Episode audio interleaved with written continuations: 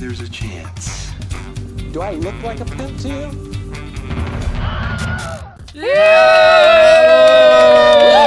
Ahora sí. Ahora sí, bienvenidos a Martes de Majestic, el podcast. Y. Ah, sí, muchas gracias por el ánimo. Y nada más para recordarles que los martes estamos en vivo a través de Facebook, por si quieren comentarnos y interactuar con nosotros. Y si no pueden o no tienen ganas, pueden escucharnos el miércoles a través de la plataforma de su preferencia, ya sea YouTube, Spotify o cualquier otra de audio. Eso. Muy bien. Spotify, Sí, ok. Muchísimas gracias. Episodio 42. Perdonen la falla técnica si nos están viendo en el live, pero pues es que así son las cosas en vivo. Así pasa. Le ¿Así? pasa hasta Televisa y Azteca. Ah, las la BBC un día le Sí. Pasó. Hasta ESPN salen luego eh, Ajá, como, groserías. ajá, como que de re- o alguien de repente con una sexoservidora ahí en Oye, su casa. o el, o el que estaban entrevistando que su niña, que sus niñas chiquitas Se entraban a atrás y su esposa según bien agachada. sí. para- Ah, es una joya. Es el vivo. Muchísimas gracias a toda la gente de Wakax Media que nos ayuda a producir esta onda. Gracias a mi buen Robert que está aquí sentado. Hombre, gracias a ti Bere, a Puck que le dio entrada Ay, al sí. programa porque es la parte que más me cuesta trabajo. Entonces dije, "Ay, le voy a el pedo al Puck. Muchísimas a gracias. Episodio problema 42. El día de hoy vamos a hablar de la cuarta pared en el cine. Por si ustedes no saben qué onda con eso, quédense más al ratito. Vamos a hablar de una película que nos recomendó Bere, que es de esas que no te dejan dormir, ya se la saben. Y también vamos a hablar de She-Hulk porque vamos a hablar de la cuarta pared, ¿no? Manu. Evidentemente. El Manu es el estreno de Manu. Ajá, el estreno de Manu en la segunda temporada. temporada. temporada. Se le cayó el pelo de la emoción al Manu. Qué mala onda. Pero antes De de entrar en tema, este, quiero agradecer primero y felicitar a nuestra fan número uno, Ana Basurto, que es su cumpleaños. Hace rato nos salió más bonito, Sí, pero ya la toma sí. dos. Este, muchísimas gracias, Ana Basurto, porque siempre nos estás viendo y hoy es su cumpleaños, así Sí, que gracias. felicítenla. Hay que Oye, nos pero- avise en dónde es la fiesta, ¿no? Para caerle Sí, al que nos diga ratito. dónde es la fiesta. Ella dijo que Ajá. le aumentaste edad, mentiroso. No Ah, ¿por qué? No tiene 35. Dijo ¿Dónde que lo dijo? 23. Hace Dijo, rato en los comentarios. 23. Ah, bueno, el día de hoy 23. cumple 37 años. Este, felicítenla, por favor. Muchas Ah. felicidades, Y te también le quiero, mucho. le quiero mandar un, Ah. este, un saludo a Andrea que me amenazó. Me dijo, si no me mandas saludos, no voy a escuchar tu proyecto. Uh. ¿Vale? Este, pero bueno, bienvenidos a Majestic, el podcast, episodio 42. Gracias por conectar, conectarse, conectarse. Y también el, mi buen, mi buen Rafa, ¿no? Él es igual que tu arroba, mi buen Rafa. Ah, Ajá, exacto, sí, mi, Mi buen, buen Rafa. Rafa. Y también a mi buen Agus. Mi buen Agus, mi buen Sí, Rafa. Creo que hoy había promoción de actas porque ven los Sí, tres el Sí, mismo oye, mucha cumpleaños. Oye, pero mucha gente en general cumple años en enero. Ay, esto es temporada de embarazo. Mucho Capricornio, mucho Capricornio. Pues- Este. pues Eh, bienvenidos. pues es por la primavera, ¿no? Esos de enero. En- entremos Bueno, en tema, ¿qué les parece? Pero antes de hablar de la cuarta pared, de Funny Games, etcétera, etcétera, etcétera, vamos a hablar de. Last of Us. Yes. Esta serie que se acaba de estrenar en HBO, creada por el mismísimo Craig Mason, espero lo haya dicho bien, que es el creador de Chernobyl. Y dime, Veres, esta pregunta no la ves venir. No, ¿Te gustó Chernobyl? claro que sí, es una maravilla. ¿Por qué te gustó Chernobyl? Eh, esta, bueno, yo la verdad no me sé exactamente muy bien la historia de cómo estuvo lo de. Chernobyl, pero pues eh, me llamaba la atención y la narran muy padre. Obviamente se tomaron sus libertades y ahí eh, agregaron quizás eh, situaciones o personajes que no existieron en la vida real, pero a mí se me hace muy padre. Pero lo malo es que los de allá, los rusos. Los rusos. de Los de allá. allá, la otra gente, las otras personas, se enojaron. oye. No ma. Y dijeron, no, no, no, no, así no pasaron las cosas, porque nos hacen ver como unos inmensos. Vamos a hacer nuestra Vamos a propia hacer nuestra propia versión. versión. Ah, Pero pues esa ya bueno. no supe si se va a hacer o quedó en... Ya, ya se hizo, güey. Ya salió. Ya, ya, ya, ¿La se- ya rusa? se vivió. Pero ya, pues eso no ya pasa, se mira, vivió. sin Eso ya se vivió, eso ya se vivió, eso ya se vivió. Pues bueno, el creador de, de Chernobyl, que ganó muchísimos premios, este, junto el creador del juego, el de, el de Last of Us, este, picharon esta idea a HBO para hacer la serie. A, a The Sony. Last of So- Us. Sony Ajá. junto con Naughty Dog, que decías hace ratito. Naughty ellos Dog. son Naughty Dog. Naughty Digo, Dog. si va a decir Spotify, pues... Ah, sí, Naughty ¿no? Dog, ¿no? Qué Y pues fue un putazo, ¿no? O sea, después de House of Dragon, Pum, pum, eh, pum. la- las- el estreno de una serie más visto fue este, con 4.7 millones de viewers. Pero, Bueno. pero fíjate lo cabrón, no llegó ni a la mitad de lo de House of Dragon, güey. House of Dragon fueron 10 millones, más de Ah, 10 su millones de viewers el bola. primer, el Ah, primer capítulo. Pero es que también tiene de, tiene de sentido, House, ¿no? ajá, exacto, toda lo que traía de Game seis of Sí, temporadas. habían hecho carrera, Y creo ¿eh? que esta de Last of Us, no sé si a ustedes les pasó a mí, Ujú. me daba mucha curiosidad, pero sí yo no sé, no sabía nada del juego, nada del videojuego, nada, nada, nada. y sí me generó expectativa, pero no era para estar yo este, pendiente el domingo 8 de la noche, que fue que se Ah. estrenó. Para, como eh, sí me pasó con House of Dragons, por ejemplo, o Claro. con la tan hablada por mí, la de Gangs of London. Sí, yo ya, eh, así era sábado, Otra primer vez. minuto, ya, ajá, otra vez. Pero con esta a mí no me pasó, pero no sé si es Ajá. porque, pues, el público de, de la serie, pues, eh, son morritos de, de videojuego. Bueno, Sí. morritos de Morrito, te 40 lo años. Ajá. Y es que justo es una, es una serie que está tan de moda que, y tiene como los dos públicos, y aquí ten- los tenemos sentados, que es el, el público que jugó el videojuego y las personas que no tenemos tiempo para jugar videojuegos porque la vida es culera a los Somos 30. adultos. bueno, bueno, Somos ya, bueno, bueno. adultos. Tú lo dijiste de otra forma, lo dijiste de Tenemos otra muchas forma más bonita. responsabilidades. Y, y cómo la podemos disfrutar, pero para dar contexto, Puck, platícanos de qué va The Last of, of- of Us. Of Eh, pues es muy simple. eh, hay un día que creció una pandemia en este mundo. En el videojuego es en el 2013, pero aquí en la serie lo cambiaron al 2003. Eh, se da una plaga de un hongo y nadie. Ya quedan muy poquitos sobrevivientes, Se básicamente. da plaga de un hongo. Exactamente. Porque yo leí un. Twitter, Sí, yo leí un Twitter, bueno, leí un tweet dentro Ah. de Twitter que decía, y fíjate, así fue, mira, tajante. Tajante. Dijo, Last of Us es todo lo que nunca pudo ser. Este, esta la- no, la Ah. serie de que lleva ¿The como Walking 25, Dead? ah, de Walking The Dead. Walking Así, así tajante. ey. A ver, Entonces, tú platícanos, Bueno. tiene que ver con Ah. zombies entonces. Ah, Sí. No, no es cierto. ah, Pero es que son otro menos. tipo de Son zombies. otro tipo. Ajá, o sea, podemos considerarlo zombie, pero es otro tipo, otro tipo. De hecho, hay una historia real a través de todo esto, pero Beren me quiere callar en algún punto. Perdóname, no, es que yo la neta nunca he jugado ese videojuego y nada más veo cosas, pero no, no es más como Last of Us, no es como más la cuestión de la supervivencia también que tiene que ver con otros seres humanos. O sea, Porque era The Walking Dead, ¿no? No, no, no, no, no, no, no. Porque la primera temporada de The Walking Dead es ellos contra los zombies. La primera... Sí, sí, sí. Y aquí sí, me sí, van sí. a disculpar, pero sí me voy a pelear, ¿eh? A ver, a ver, Con los pelea. que- Arráncate, Con los que dicen que, que, que es mejor que The Walking Dead. The Ajá. Walking Dead, la primera temporada es una joya. Una maravilla. Bueno, Así pero es que el tema de Walking Dead, perdona que te interrumpa, es que es una temporada de 33. Entonces No, ya no, no, te, no. te quedas con las últimas No. 15 que dices, güey, ya. Todavía hasta la tercera está buena. Todavía hasta ¿No? la tercera está buena. O sea, y luego sí ya va decayendo un poquito, Ajá. pero, pero no, no comparen. O sea, neta, no me hagan enojar. Y justo de ahí venía, o sea, porque este güey es un experto en el Ajá. videojuego, de ahí venía mi pregunta, ¿por qué están comparando The Last of Us con The Walking Dead? Para Bueno, nosotros por- que no hemos, le hemos entrado al juego, güey. Porque sí es una historia como de. No, no solo trata de la parte de los zombies. Sino, bueno, de los zombies, entre comillas. Eh, sino que trata también de las facciones que se crean a partir de este conflicto. Porque pasaron ya 20 años de- del evento, de, de la pandemia. Entonces. eh, pues, ¿qué pasa dentro de 20, de 20 años? ¿no? Se generan ciertos grupos que, que, por ejemplo, en la serie se muestran los, los Fairlights, ¿no?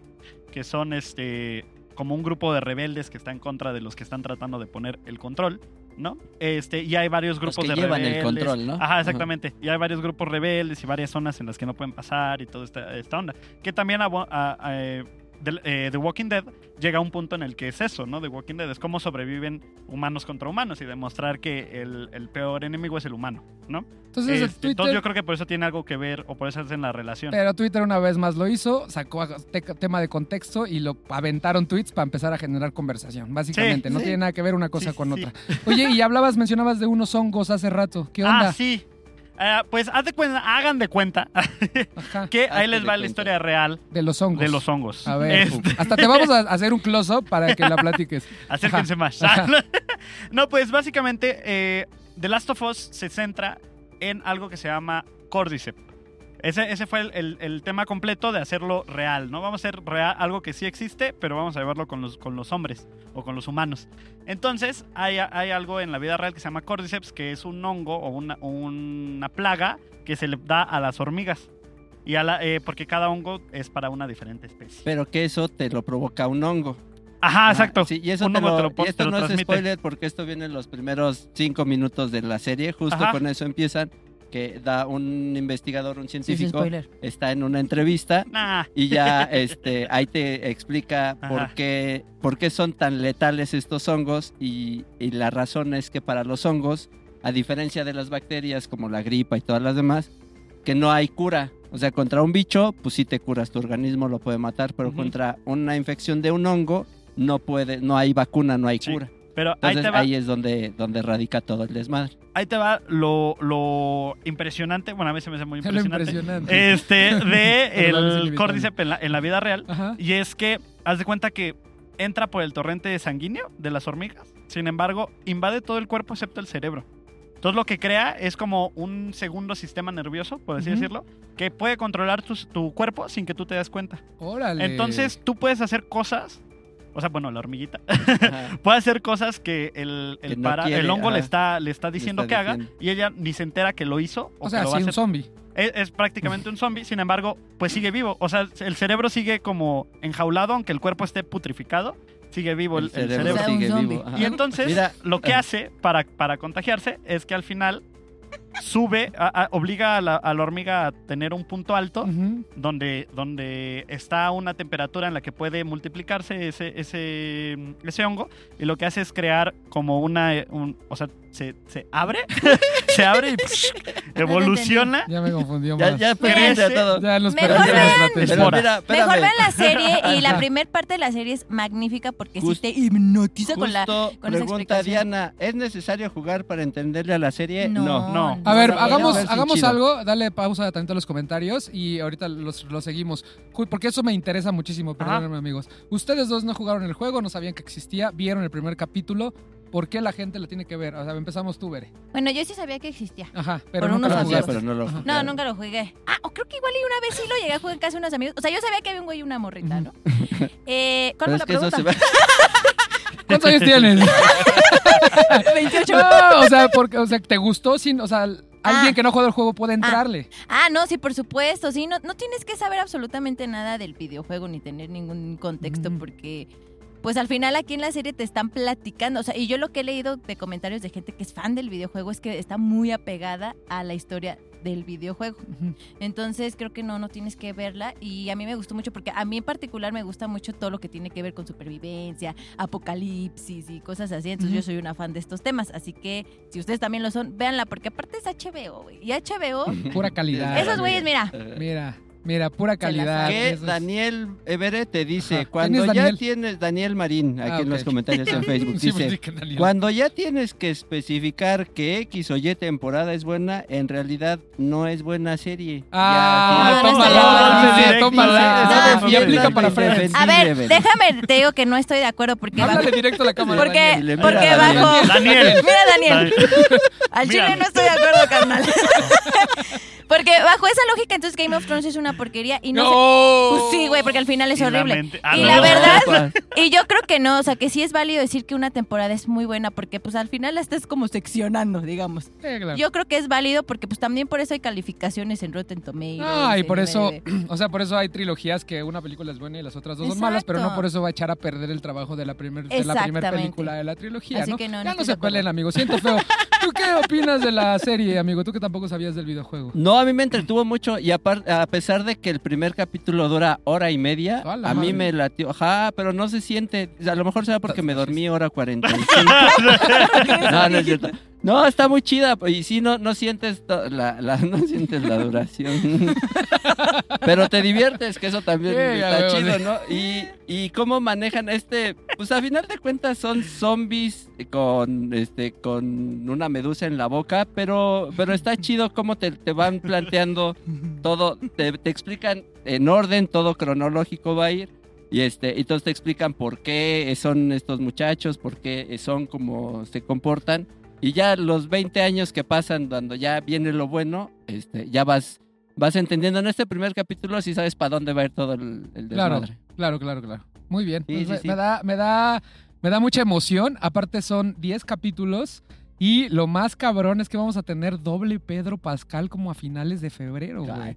Porque va a estar terminando The Last of Us y va a estar empezando Mandalorian. Así para los que son fans de Pedro Pascal, mira, Sí, va a haber doble. Viernes en Disney y domingo en Ah, HBO. Hubo una, hu- hubo una, solo una escena Ajá. este, donde yo dije, no va. mames, es el Ah. Mandalorian. Porque eh, un- tuvo un gesto, evidentemente, pues es el mismo actor, a huevo Ajá. va a tener el mismo gesto. Con el casco y todo. Pero Ahí es el ajá, gesto. yo creo que dije, ¿este güey dónde lo he visto. ¿Dónde lo he visto? ¿Dónde lo he visto? ¿Dónde lo he visto? No, pero sí hay un, hay un gesto que tiene que dices, güey, ese es de Mandalorian, no mames. pero Ok, sí está- Oye, y está este, está para- chispa. en lo que el puedo- se va preparando para que nos explique qué es la cuarta pared, tú traías un par de datos, ¿no? Sobre Last of Us. Nada más déjame abundar algo. Rápido. A ver, adelante, No, adelante. para este, eso, o sea, sí pueden ver los que no, como ya mencionaron, pueden verla. Y los que sí jugaron los videojuegos, de todas maneras yo les recomendaría verla, porque además de que van a estar todo el tiempo, ah, haciéndole así como el meme de Leonardo DiCaprio de que entienden todas las referencias, está bonito porque te dan como más bagaje de ciertas cosas que, ocur- que no ocurren en el juego, pero entiendes el por qué están, ¿no? Y dices, ah, con razón Hay en más el juego. Ajá, exactamente. Ah, qué Yo creo cool, que eso está todos- padre, cool, eso está está padre. Yo creo que todos los que lo jugaron la vieron, amigo, porque yo vi así muchísima gente extasiada porque iba a salir esta serie. Ay, sí. Y aparte Qué yo bonito. estaba bien feliz porque sale la morra de Fringe, esta Ana Thor. Ah, sí. Cuando la vi dije, Morra. güey, no mames, ya con ella y el Pedro, dije, yo aquí me sigo hasta Muy donde padre. acabe. Sí, Pásanos no, tus no, no. datos, amigo, por Ah, favor. sí, unos muy padres. Justo la, la morrita esta Bella Ramsey, la que es la, la Ajá, niña Lady Osita. protagonista, Lady Lady Lady Osita, Osita. ajá. Ajá, Lady Osita. Este, como sabían lo que se iba a venir, dijeron, este, pues va a haber mucho hate, esta, esta serie la espera Eh. un buen de banda. Dijeron, eh, salte de redes sociales mejor. Ah, Porque mira, por, la banda por te salud va mental, dejar- salte ajá. de redes sociales. Sí, ¿no? le dijeron por salud sal- mental, salud salte mental. mejor, Mm. porque si no va, este, esto va, ¿Y esto va a terminar cuál es mal. el otro dato, amigo? El otro, eh, para el papel de Pedro Abascal, nada más fíjense a Abascal. toda la, digo Pedro, ¿qué, quién? Pedro Vázquez. Pedro Pascal. Es otro. Este, nada más échense los morros que fueron al casting, ¿eh? El primero es Hugh Jackman, Eso hubiera quedado bien. Michael Fassbender. Uf. John Bernthal, Gerard Butler, Ajá. Josh Brolin, ok. John Hamm, Órale, Keanu sí, Reeves, quería la crema y nata, quería Chris ser parte Hemsworth. Es que Us, es un ¿no? gran- Harrison Ford, No mames, ya está bien ruco. Tom, no, pues para que veas el nivel, Tom Hardy Wow. y así entre otros tantos. Órale, que- está muy bueno. Pues ahí está. Seguramente vamos a volver a hablar de ella a finales de febrero para el cierre y vamos a estar todos bien emocionados y vamos a compararla con, con House of Cards o House of Yo tengo un dato. Dragon o todas las houses. A ver, dime. El dato es que eh, los creadores, este Neil Druckmann y el vato de Chernobyl, les habían dicho que no jugaran el videojuego. Y tanto Pedro Pascal como Lady Osita, eh, a escondidas se iban a jugarlo. Eh, Ah. qué padre. Eh, mándanos un saludo en lo que se prepara el PUC, amigo. Oye, mira, aquí Mariana Botello dice gracias por hacer este live respondiendo a mi comentario y saludos Mariana. Diana nos pregunta qué opinan de la actriz que hace de Ellie, justo la Lady Osita, Ujú. Porque dice que su amigo el mamador se queja demasiado de ella. Todos tenemos amigos mamadores, uno los ponemos en el podcast con playera de Pink Floyd, pero este, disfrútala, ¿no? Disfrútala más bien. No, y te aparte falta ver cómo se va a Sí, sí, desarrollar. claro, el va, sí, Está sí, súper sí. bien. Está súper- ah, ¿ya ves? Ahí está, ya, ya pasó la, pasó el, pasó el ISO 9000. Ahora sí, hablemos de la cuarta pared en el cine. Rápido, por favor, Puck, en 15 segundos, explícanos qué es la cuarta pared en el cine. Pues miren, amigos. No, ya, no, ya, real. Este, no, pues la, la cuarta pared es la, la que nosotros estamos presenciando, básicamente. O sea, es el espectador la, la cuarta pared y lo que sucede es que cuando un personaje rompe la cuarta pared, quiere decir que se dirige al público. Básicamente, eso es así en corto. ¿Yo Básicamente. puedo, ¿Yo segundos, puedo decir eso. algo? Claro, adelante. Porque yo lo entendí en términos para gente mortal como yo. Ajá, Eh, aquí nosotros vemos tres paredes, ¿no? Ajá. Una, dos y tres. ajá. Ajá. Y enfrente sería nuestra cuarta pared. La cámara. Pues, la que hecho- se rompe y nos dirigimos Ah, al me quedó más clara, Exacto. hubieras De, hecho, co- co- como dato, este, ¿Que ¿Por qué no dijiste eso? Dice Ah, pues es que originalmente en el, en el teatro es donde se crea esto, que eso ya lo iba a abundar él en, Mm, en sí, su sí, sí. TikTok, pero pues en un teatro hay una tarima y entonces la tarima tiene los lados, la parte de atrásito, donde está la, de- donde está la tarima, y enfrente tiene a, los espectadores. Entonces, cuando se dirigen hacia enfrente, es como involucrar al espectador. Mira, y de hecho aquí podemos romper la pared. Es- estamos aquí nosotros hablando y de repente, ¡zúmbale! Voltea hacia allá y ya te vi. Ay, es bien didáctico Ay, este podcast. Sí, justo, justo a lo que se, se refiere es a una técnica cinematográfica que comenzó en el teatro que le ayuda al director o al creador a involucrar de cierta forma al, al- al público, ¿no? O a generarle algún tipo de sensación. Hay un, este, hay un video de una página de YouTube que se llama Studio, Studio Binder que, que dice que la cuarta pared se compone de las tres Bs. ¿Cuáles son las tres Bs? Bueno, bonito. Bueno, lo traía preparado ese chiste. Dije, me van a responder eso. No, este se refiere a que la primera B es be extreme, que se, se refiere a las repeticiones, o sea, que abuses del tema. O sea, como lo hace House of Cards, que el protagonista Ah, todo sí, el tiempo sí. está involucrando al, al espectador. Esa es la primera B. La segunda B es be thoughtful, que quiere decir que sea como algo a Bien pensadito, conciencia. Que rompas en momentos de gran impacto.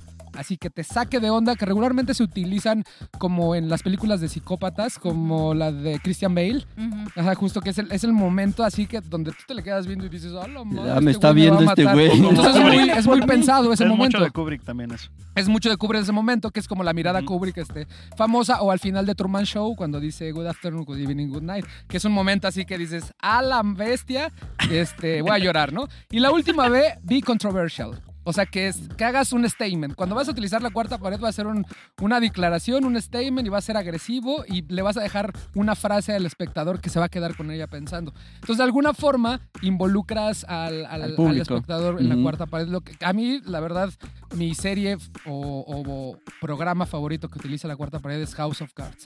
O sea, el, este como el personaje de, de este... Kevin Spacey. De Kevin Spacey, Frank, no sé qué. porque ¿no? terminas como siendo empático con alguien que es bien culero. Porque eres, o sea, eres, eres como... Eres, Su. Eres como el cómplice. Eres como el cómplice Ajá. de alguien que es un güey así súper culero. Entonces es- está muy bien util- utilizada la cuarta pared ahí. Y yo les quería preguntar si tienen alguna película favorita. ¿Tú, Puck, tienes alguna película o serie donde te gusten cómo involucran la cuarta pared al público?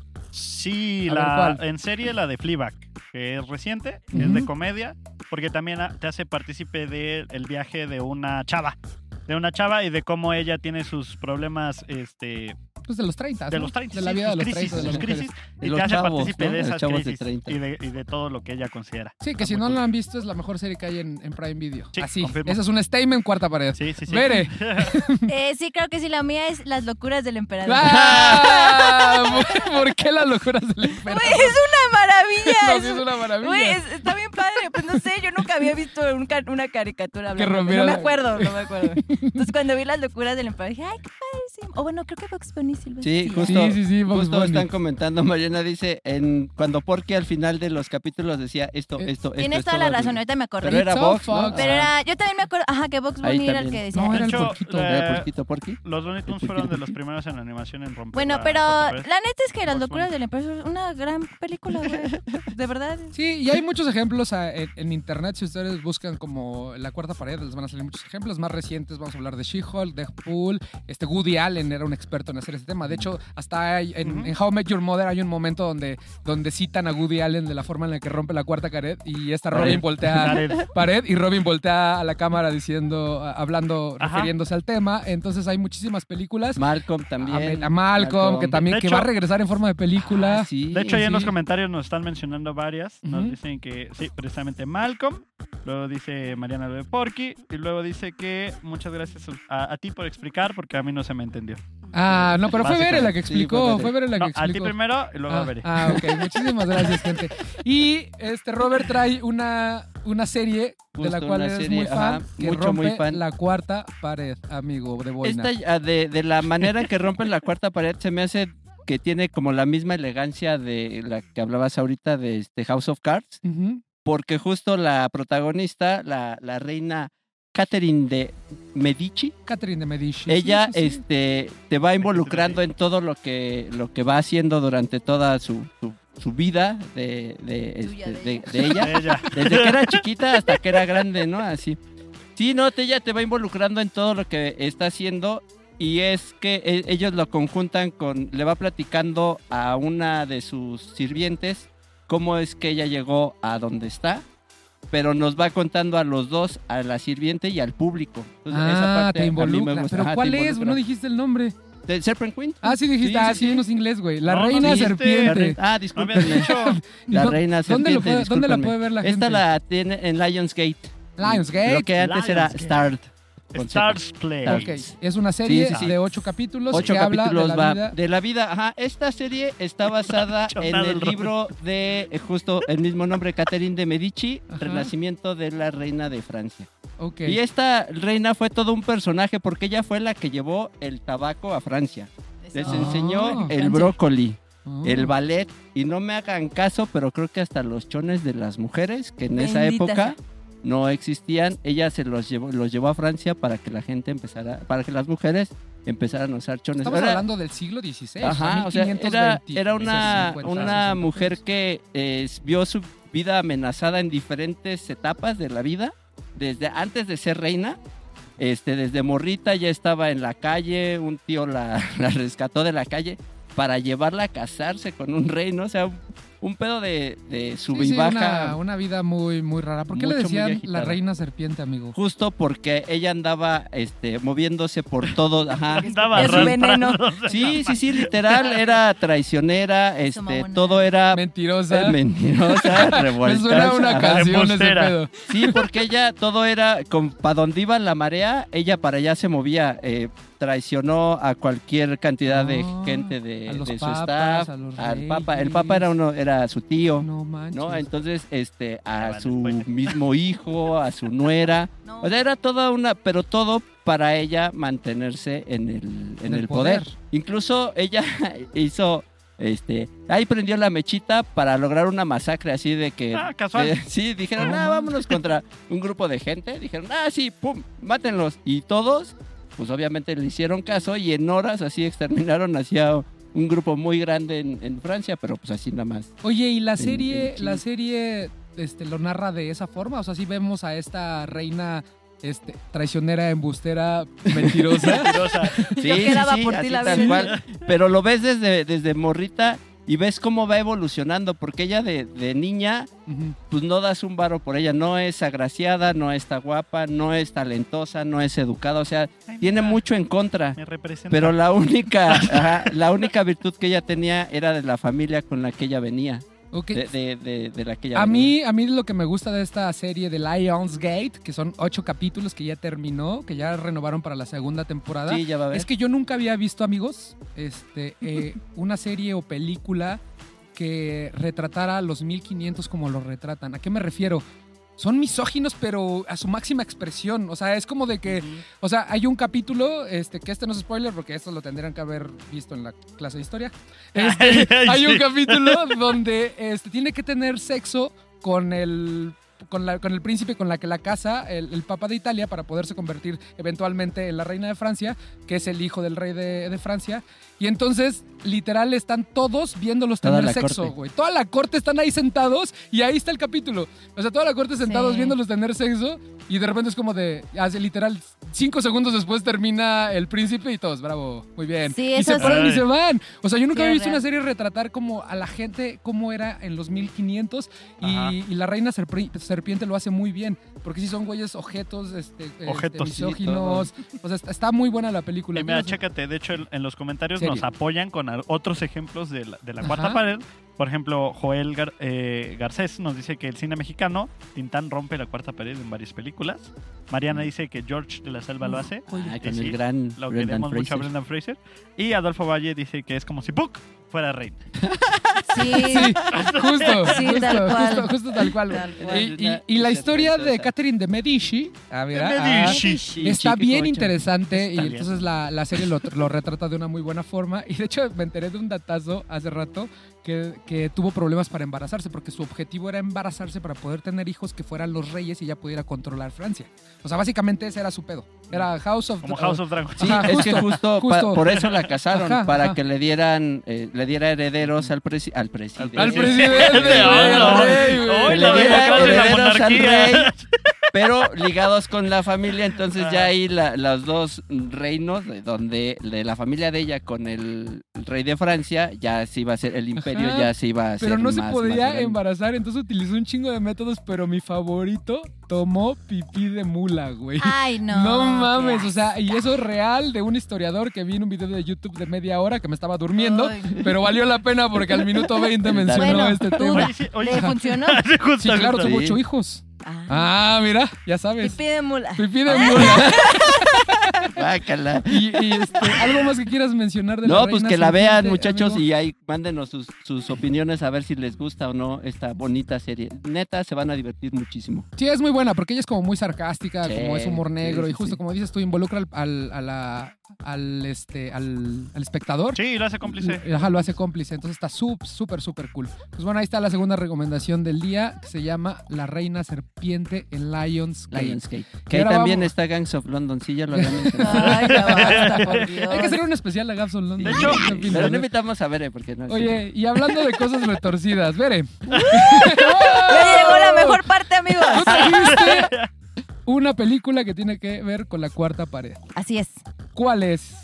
Se llama Funny Games. Funny Games. ¿De qué año? Funny Games o juegos eh, macabros le pusieron aquí en México. Fíjate que ahí sí les doy la razón, perdóname. No, sí si le hubieran razón. puesto juegos divertidos, no Sí, lo hubiera visto. exacto, no, Bueno, totalmente, bueno, no cierto, quiero ver juegos divertidos. Entonces, ahí sí les doy la razón. O sea, juegos divertidos me voy a Six Flags. Sí, claro.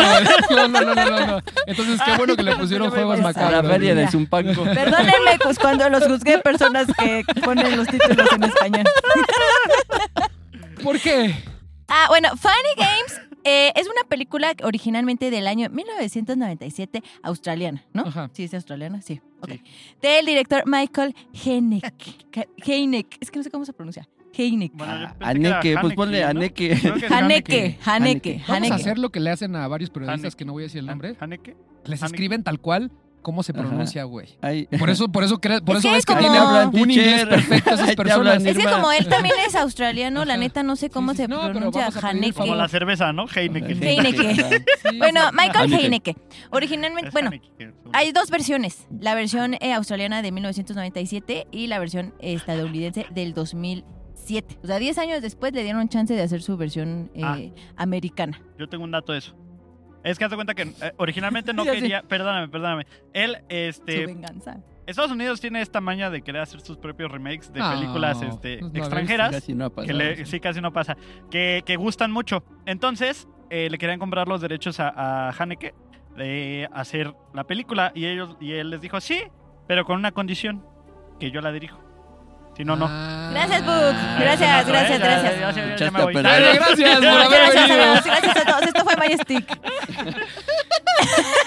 Aparte de No, la hoja y media que tenías ahí. Cabe que recalcar que gracias por su aportación de Puck.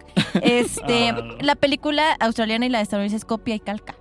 O sea, es copia y calca una de otra. No O sea, es, lo mismo, o sea, pasa lo mismo, los cuadros son los mismos, Nada más es la misma situación. Cambian los O sea, el actores. pinche Heineken lo que hizo fue voy a cobrar más dinero y voy a hacer Sí, la misma película Pero con más ahí les va, presupuesto. ahí les va. no le Eh, veo fallas. déjenme, déjenme. Pero déjenme, les sigo, déjenme, les sigo yo platicando. ¿De qué va? ¿De qué va esta película? Bueno, les voy a leer la sinopsis rápidamente. Ah, amigos. perdón. Bere, Eh, Haneke es austriaco, no australiano. Bueno, whatever. Ah, Le leas bien. Gracias, Casi lo Rod. mismo, casi. Eh, bueno, eh, la, eh, la trama se trata de una familia que va a una casa de verano para disfrutar de unas bellas vacaciones, ¿no? Ya saben, ¿no? Y al llegar se encuentran con unos muchachitos que ahí también viven, ahí con unas personas. Y eh, pues como que de repente estos güeyes se empiezan a comportar un poquito extraño, ¿no? Los, los, los Unos chicos. muchachitos como unos adolescentes. Unos casi adolescentes adultos, ¿no? y Ajá. de repente pues Morritos. empiezan, ajá, empiezan a atacar a la familia sin razón aparente, ¿no? Y los atrapan, o sea, los, los encierran dentro de la misma casa, digamos, haciéndoles apostar que al siguiente día nadie de ellos va a estar vivo. A la madre. O Pues sea, los tienen como imagínate- secuestrados. Imagínate que Sí. tú llegas a veranear a tu Ajá. casa de Cuernavaca, ¿De Robert. Qué horror, una casa los de. Cuernavaca, güey. Ajá, imagínate. Y de repente, eh, dos güeyes que están ahí, Jugando golf. Ajá, llegan a tu Casual. casa, se meten a tu casa, estás tú con tu esposa, Ya, con tu hijo, y te dicen, aquí nos vamos a quedar y mañana nadie de ustedes va a estar vivo. Chavos. Ah, va. ¿Y por qué se llama Funny Games? Funny ¿No te parece Games. Divertido es eso? divertido. No, no, no. Bueno, ah, les quiero ¿No? platicar un poquito. eh, es importante como también entender eh, y conocer ligeramente a este director, O sea, Haneke o Heineke, Haneke. eh, él principalmente como que sentó las bases de su carrera como hacia la crítica social, digamos. Ah, o sea, ok. como juzgando un poquito también a los medios de comunicación por cómo retratan la muerte, o sea, como si, como si la muerte fuera eh, un espectáculo, digamos, ¿no? Claro. O sea, y no como lo que es, o sea, en sí un- una desgracia. Entonces a él siempre le, le molestó que tanto los medios como en el cine, o sea, la muerte simplemente está ahí y que el espectador aparte lo disfrutemos, o sea, se- somos parte de eso, ¿no? Entonces, justo en esta década de los noventas, que es cuando el slasher como que renace, Con Scream, que habíamos Ajá, hablado renace justo con 15 días. Scream. Eh, él decide pues hacer esta película, ¿no?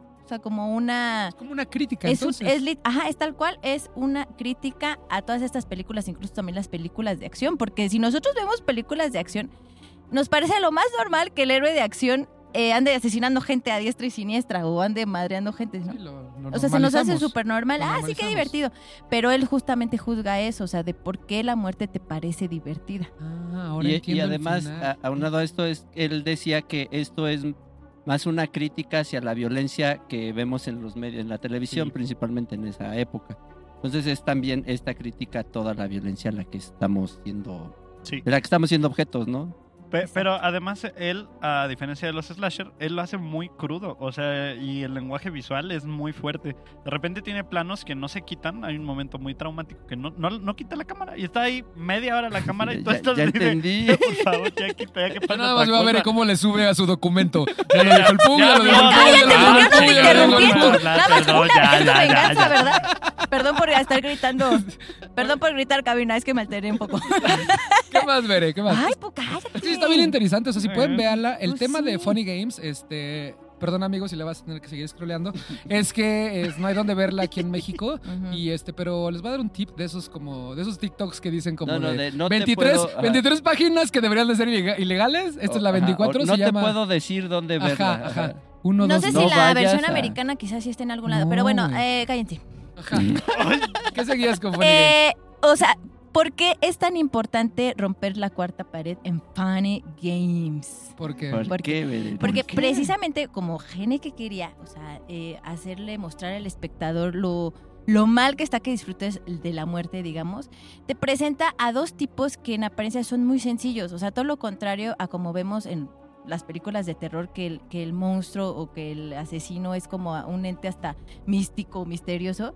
Aquí te presenta a dos chavos simplemente ahí, sencillos, ¿no? X. Mostrándonos que quien sea, o sea, cualquier persona, tú, tú, tú, Ah, zafo. Po- eh, po- yo podemos podemos ser podemos ser asesinos podemos eh, provocar daño no entonces está muy interesante eh, cómo él utiliza la cuarta pared para hacernos cómplices como lo decías hace rato, o sea, nos hace cómplices de estos chicos.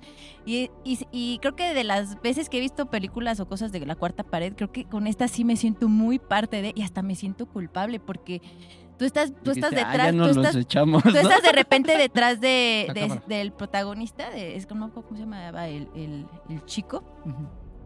y de repente te, te voltea a ver, o sea, voltea a ver a la cámara como y de- te sonríe como advirtiéndote que algo está a punto de suceder. No, O sea, wait for it, ¿no? Ajá. O te habla para preguntarte cosas como que quizás qué, qué debería de hacer, ¿no? Al respecto con, con sus víctimas. O sea, de verdad te hacen sentir muy parte de la situación y tú dices, o sea, tú no sabes si, si está bien o si está mal o, o qué tiene, o sea, realmente sí es... Sí, claro, de- o sea, te genera esta Sí, sí. sensación de culpa que justo está buscando, o sea, y justo lo que platicábamos de las tres veces, tiene que haber alguna razón y la razón del director fue, los voy a involucrar a ustedes y los voy a hacer- sentir culpables porque estamos matando a, bueno, no estamos matando, estamos torturando a personas que no ni la debían ni la temían, solo querían ir a su Sí, casa o sea, de Cuernavaca a jugar golf. ¿no? Exactamente, sí. Básicamente. Sí, o sea, eso es justamente lo que él buscaba. Y una de las razones de, aparte de lo que dice Puck, de que le ofrecieron más dinero que para hacer la versión americana, porque estaba muy buena la, la australiana o austria- austria- austriaca, es que él. Él, él decía, o sea, una película eh, hablada en alemán, es alemán, ¿verdad? Sí. Eh, no, no tiene tanto alcance como una película hablada en inglés. Entonces él por eso sí accedió a que se hiciera este remake sí, claro. para poder llegar a más lugares del mundo, Para que su crítica para llegara a que más llegara a más personas, exacto. Entonces no solamente es por el varo, es porque él realmente eh, cree en su proyecto y cree que podía cambiar algo. Lamentablemente no cambió nada, amigo. O sea, la verdad, ya llorando. te quiero informar que las personas si- siguen peor. No, y aparte ahorita con las La redes sociedad, a lo que- sociales, a lo que- a lo que con todo lo que está sucediendo, o sea, porque ya tenemos más alcance con, con todo. Eh, nos hacemos más y más morbosos. Sí, claro. o y, es- sea- y lo que pega es el morbo ahorita. ¿no? Exactamente, so- so- somos más morbosos, incluso, o sea, hay gente, tú, tú, tú luego ves en tu celular un accidente, una situación y lo estás viendo, ¿no? Y al final Sí. sigue pasando te- lo mismo. te- Sí, ya lo, normali- insensible, lo ¿no? normalizaste, lo ¿no? Como lo normalizas. mencionaba hace Pero rato. es que esta película fue tan incómoda que cuando se presentó en Cannes, eh, el año en el 97, este, un buen de banda se salió del, No en manches, la sala, críticos, público. Ajá, ándale. Ándale, Como güey. irreversible, yo creo que No sí, también manches. incómodo. De mi. Pero Sí, sí. Sí, pues hay ¿Cómo que crees? tener Pues corazón. ahí está la recomendación. El- y bueno, evidentemente incómodo. la versión del 2007 tiene a Tim Roth y tiene a Naomi Watts. Entonces la, gente, la más gente la va a ver. Está Pero sigue cool estando, tema. sigue estando mejor eh, La la, original. original. Es que fíjate que yo nada más vi la versión del 2007. Fíjate. Ah, pues con raza. o sea, está más cruda. Está más cruda y además como que... el- Es que estos güeyes como que sí traen un pedo, se siente más natural, yo siento. O sea, sí se siente más como que... Pues igual y la dirigió con más momento. ganas.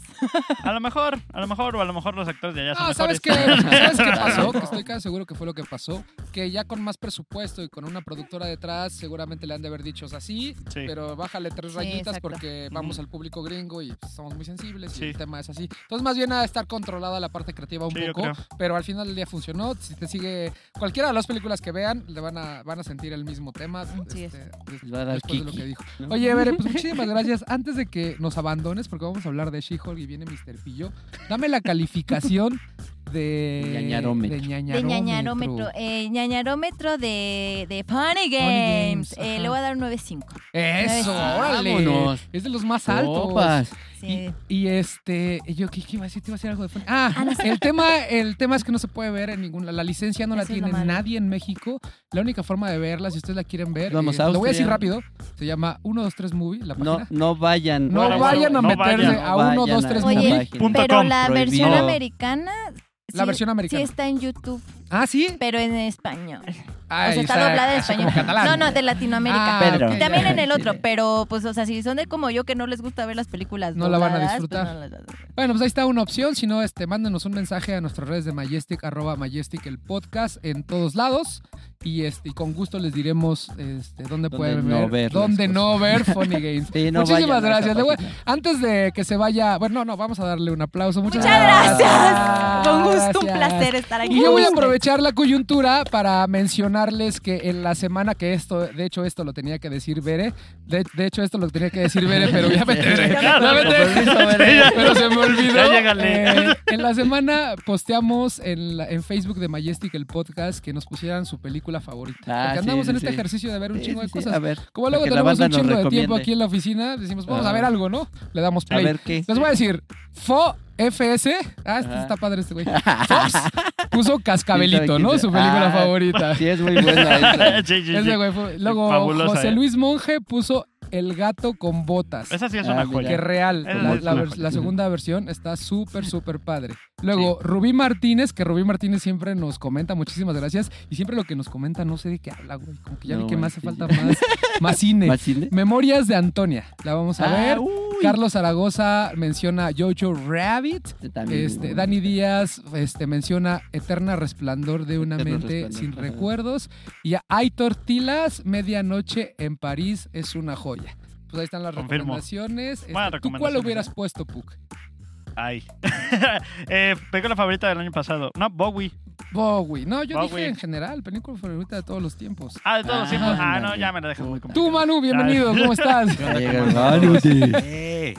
Bien. se puso rara. Sí, ¿Ves cómo sí Se se me le- cayó el cabello, ¿qué pasó? Me salió pelo en la cara. ¿Tú qué película hubieras puesto, amigo?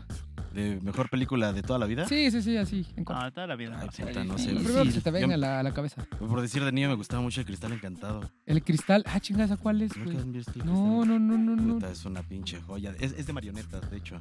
Ah, esas me daban miedo. Ah, los de Dark Crystal. Ajá, eh, no de sé hecho qué. sacaron, este, Netflix. no hace mucho en Ah. Netflix sacaron como, no sé si fue precuela, secuela, pero Algo así, es de no lo sé, mismo. pero la cancelaron. Acércate un poquito más a tu micro, Manu, para que te oigan Pues ahí está, bienvenido Manu. Y antes de entrarle a She-Hulk, este, ¿tienes algunos comentarios ahí que quieras mencionar? Eh, pues ya nada, eh, No, mira. Elizabeth Vadillo dice que El gato con botas featuring Attack on Titan, esa puede ser la película favorita de Ellie. Eh, Ana Basurto, La propuesta. Eso, eso iba a mencionar. La propuesta Eh, es la película que Rabbit más he por dos, visto. dice Mariana. Y ya son los, los comentarios Los que, únicos que van llegando. Muchas ajá. gracias. Recuerden que todos los martes nos vemos en vivo en el arroba Majestic el podcast en Facebook y los miércoles en la noche o jueves si nos va bien. Este, nos vemos en YouTube en la misma arroba y en Spotify y en Google Ajá, Podcast. es- en- ah, Spotify, Spotify. y en Apple Podcast para que lo vean, lo escuchen, lo disfruten, lo saboreen, todo. Ahora sí, She-Hulk. Empecemos. ¿Qué pasó? ¿Qué pasó? No, muéveme tu termo, no me causa conflicto. Madre, güey. Es que te estás tapando tú solito, güey. Estás diciendo que lo disfrutes. Ahora sí, She-Hulk. Amigo Manu. así. Primero, güey. El cómic es igual, rompe la cuarta pared como la rompe, rompe la serie o cómo, cómo funciona el pedo del cómic. No, sí, de hecho es este, pues es prácticamente lo mismo. O sea, como que este personaje que cuando lo crearon así como que igual no pegó. Dijeron Sí, eso igual como que la se creó serie. por ahí del, del- de- ah, exactamente, sí, güey.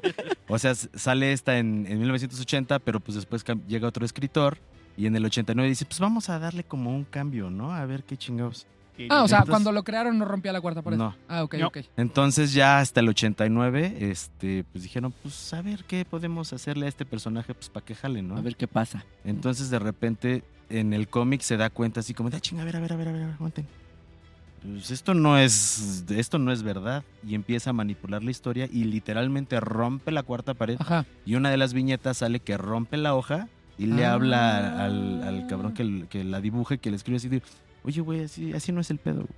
De hecho, Ah. yo ahorita voy a romper la cuarta pared diciéndote que Cabina nos menciona que por Ajá. favor te acerques tantito más al micrófono. No sé si- te Estoy, estoy, tanto. mira, estoy Y pegado. hables Así, así está bien, me escucho mejor. sigue. Así, No me voy a quedar súper quieto. No los voy a voltear a ver. Disculpen. Así Y que no te mejor. muevas. No por te favor. Ok.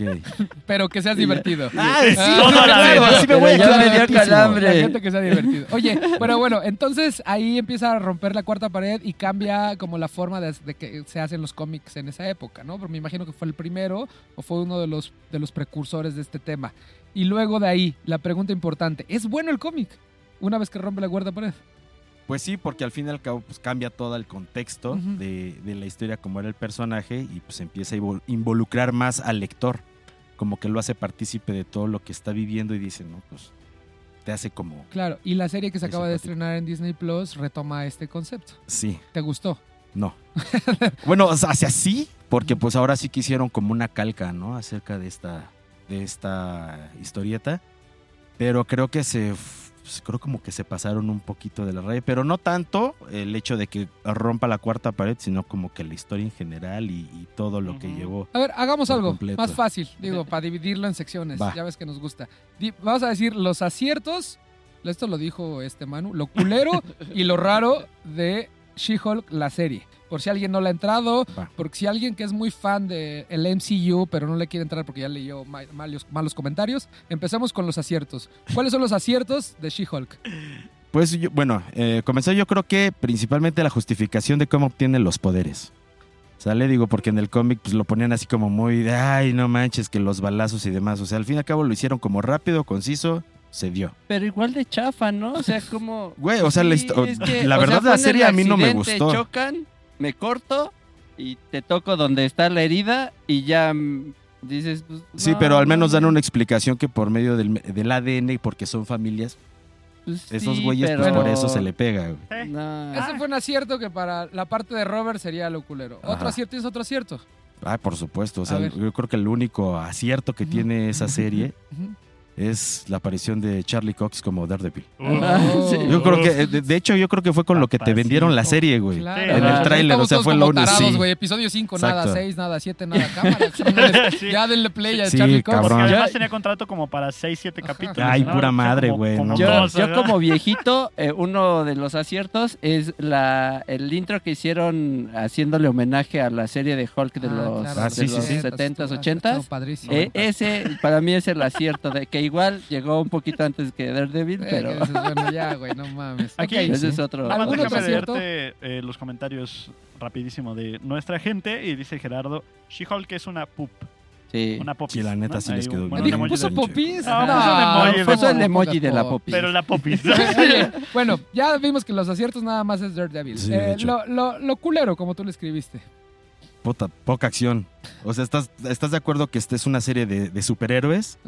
Y de repente te ponen acá pues toda una historia girly, ¿no? De que, no, pues sí, tengo mis problemas, este, puta, güey, tiene problemas como todos, pero dice, sí, está bien, transfórmate. Sí, pártele la madre a alguien. Sí, avienta algo, rompe algo, porque puta. Y no pasa, güey. Y pero entonces, ¿por qué Rotten Tomatoes la tiene? Además, te voy a hacerle así. Eso ¿Por sí qué Rotten Tomatoes la tiene como el No 96%, tengo güey? Porque es Rotten Tomatoes, O sea, güey, no, creo que no tiene Moon Knight más las- abajo y Moon Knight, Moon- Knight vale mu- mucho más la pena, la verdad. Mucho, Órale. pero Pero por mucho. mucho. ¿Habrá, Ajá. habrá Claro. dinero de por medio ahí en ese tema? No sé. No. No, Disney. No creo, no. Otra cosa culera, amigo. No le sucedió, bueno, yo tuve como un choque porque aparece, digo, esto es spoiler para el que no lo haya visto y pues la neta ni la vean, pero sale Abominación, Ajá. te lo venden y Roth. dices, Ay, güey, Ah, exactamente. sí es cierto, Sí. sí. Ajá.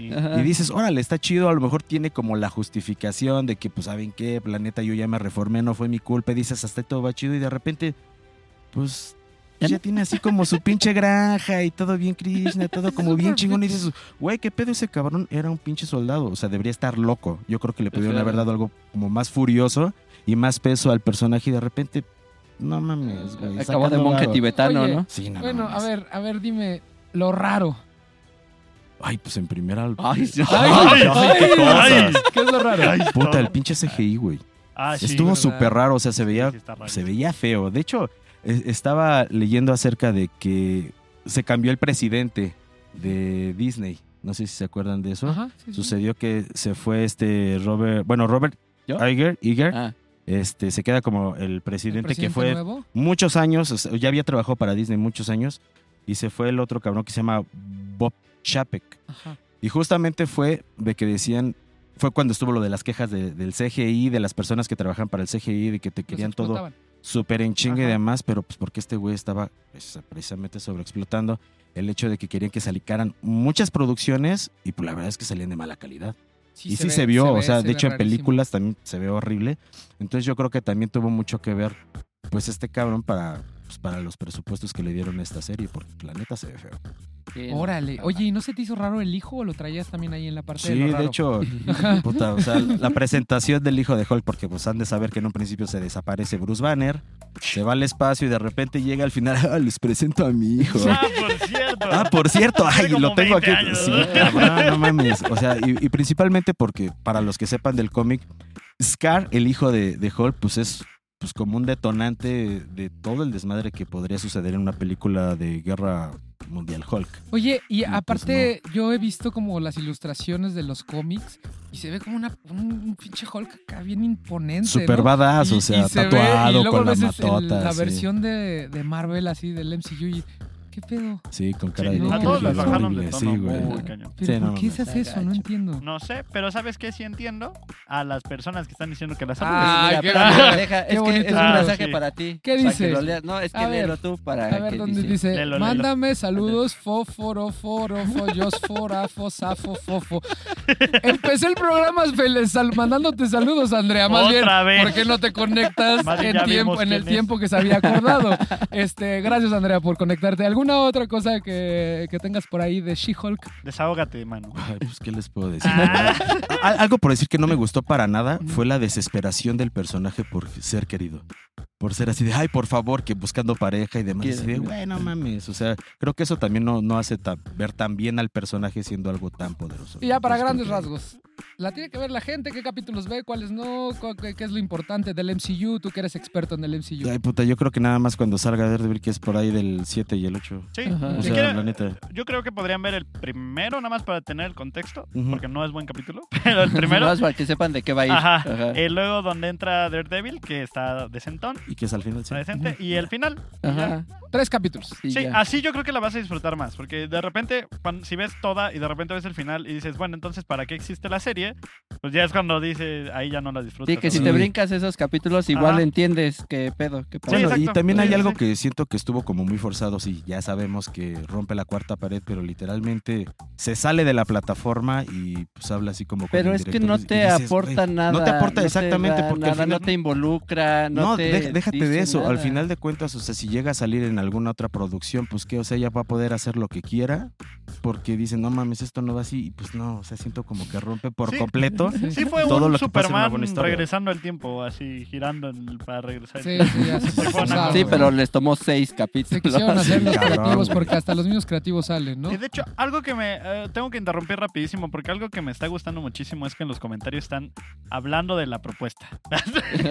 ¿Qué Perdón, dicen están discutiendo. O sea. Ana Basurto puso que era su película favorita. Luego Elizabeth eh, Vadillo puso que eh, estaba increíble. Este, y luego Ana Basurto puso un clásico increíble. Y yo estoy completamente de acuerdo. Mi película más vista de todos los tiempos, la O sea, de- propuesta. dediquémosle La un programa propuesta. completo a la propuesta. ¿Cómo sí. ves, Bere? ¿Cómo Uy, ves? ¿Cómo invitamos. Uy, jalamos, ¿no? Hacemos una tesis a de la a propuesta. A las invitamos a ellas tres que se sientan aquí y hablamos de la propuesta. Pues muchísimas gracias. ¿Algo más que Ah. quieran aportar al programa? Si no, ya nos vamos a empezar Nada, a nada, un saludo a, pues, a toda la gente, a, Ana Shiul que nos manda saludos, Adolfo, a Ana, a toda la gente bonita que nos está Muchísimas mandando gracias. sí, Recuerden que sus- los martes vamos en vivo a las 5. ¿Qué Sí, pasó, de hecho yo le quiero mandar un saludo a César Corral Becer, ese Ah, cabrón. que ese te nos- manda mensajes. Sí, de hecho hace poquito me mandó un mensaje así de que le encanta el programa. Ah, Qué muchísimas chido. Gracias. hace mi- años mi- que no mi lo veo y chícharo. por ello. Ah, no, no se dice chicharo, los contactar. César, ¿verdad?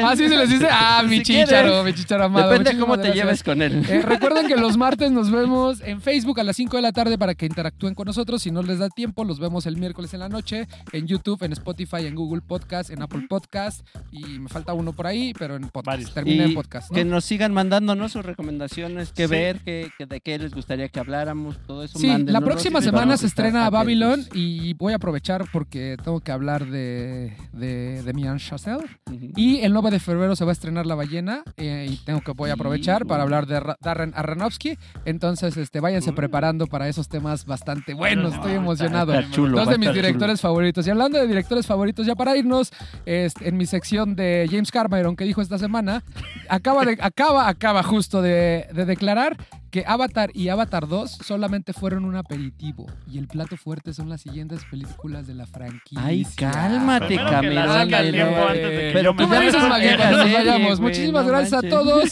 Esto fue Majestic, el podcast. Gracias a la gente de Guaga Media. Nos vemos la próxima semana. Vean nuestro TikTok, amigos. Ahí Gracias. estamos. Gracias. Gracias. Lome. Gracias, Gracias. Gracias, Gracias Pau. a Gracias, todos en cabina, amigos. Muchas gracias. Guacax Media presentó